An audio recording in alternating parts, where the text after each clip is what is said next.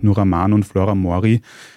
Fast die komplette Bevölkerung des Gazastreifens musste schon auf irgendeine Art fliehen. 70 Prozent der Wohneinheiten sind dort anscheinend zerstört. Gibt es denn für die Menschen dort irgendeine Perspektive, wie es in den nächsten Monaten oder auch Jahren weitergehen soll? Haben die Menschen dort noch irgendeine Hoffnung, dass sich diese Lage wieder verbessert in Zukunft?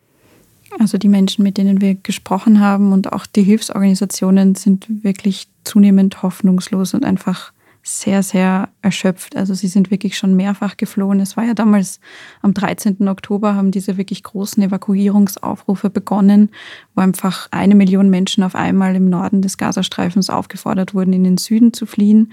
Dieser Aufforderung sind sehr, sehr viele nachgekommen und jetzt sind einfach wirklich extrem viele Menschen im Süden, können sich mittlerweile nicht mehr in dieser sehr großen Stadt Khan Yunis aufhalten, weil, wie Flora ja schon gesagt hat, sich da jetzt gerade die Kampfhandlungen auch sehr stark konzentrieren. Und sind jetzt wirklich in Massen nach Rafah geflohen, eine wirklich kleine, kleine Grenzstadt, in der vor dem Krieg 280.000 Menschen gelebt haben und wo jetzt 1,5 Millionen Menschen sind, wo wirklich, sagen uns Leute von vor Ort, jede Fläche besetzt ist, teilweise wirklich ganz einfach nur mit einer Plastikplane oder sonst irgendwas, was man ein Stück Holz, was man über dem Kopf irgendwie als Dach noch verwenden kann. Und jetzt ist halt auch noch Winter, es ist kalt, wenn es regnet. Also wirklich Hilfsorganisationen erzählen und sie beten einfach, dass es nicht regnet, weil die Menschen nichts haben, womit sie sich schützen können.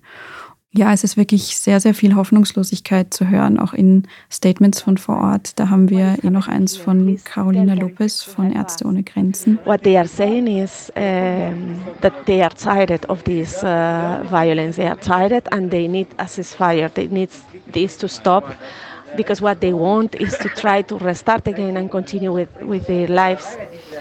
Und eben weil die Not und die Zerstörung so groß ist, weil es einfach keine sicheren Orte in Gaza gibt, sehen viele ihren einzigen Ausweg in der Flucht aus dem Gazastreifen. Aber das ist halt einfach wirklich sehr, sehr schwer möglich. Also bisher, laut Schätzungen, haben es offenbar 1100 Menschen geschafft ungefähr aber auch nur aufgrund von ausländischem Pass oder wirklich sehr, sehr dringendem medizinischen Bedarf, wozu man auch sagen muss, es sind einfach so viele Menschen gerade im Gazastreifen, die wirklich dringenden medizinischen Bedarf haben und die es leider nicht rausschaffen. Und eine Recherche vom britischen Guardian hat gezeigt, dass die Menschen wirklich teils 10.000 Dollar pro Person an sogenannten Coordination Fees zahlen, also wahrscheinlich eher einfach so Bestechungsgelder an den ägyptischen Geheimdienst, damit sie da irgendwie auf diese Evakuierungslisten kommen. Und ob sie es dann tatsächlich schaffen, ist halt einfach auch nicht klar. Viele Menschen versuchen jetzt über so Spendenkampagnen Geld zu sammeln, um ihre Familien rauszukriegen. Und es ist einfach auch so, dass die Hilfsorganisationen sehr stark an ihre Grenzen kommen. Also die warnen wirklich dauerhaft. Wie gesagt, ihnen gehen die Superlative aus. Sie wissen nicht mehr, wie sie noch mehr aufmerksam machen können auf diese Situation.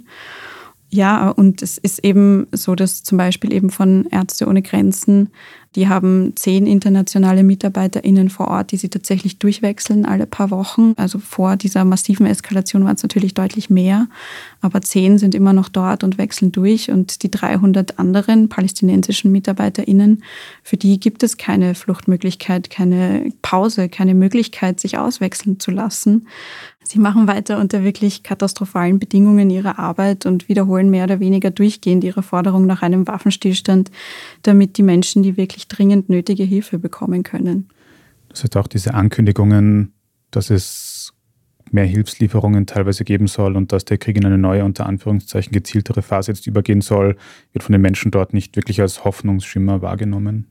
Jetzt gerade spüren sie davon nichts. Also ich glaube, es ist doch immer schwer zu wissen, was die Menschen eben aufgrund, wir haben den Blackout erwähnt, wir haben das persönliche Leid erwähnt. Ich glaube, jeder, der im Gazastreifen sich gerade befindet, ist mit dem Überleben beschäftigt und nicht wirklich mit, ähm, mit dem Nachdenken über eine politische Zukunft. Wir haben das vorhin schon gehört. Man klammert sich an der Hoffnung fest, dass die Gewalt aufhören kann. Erst dann kann man vielleicht wieder nach Hause gehen. Vielleicht kann man wieder arbeiten, vielleicht kann man wieder Geld verdienen, vielleicht kann man wieder genug Mahlzeiten auf den Tisch stellen. Also ich glaube, jetzt geht es wirklich ums blanke Überleben.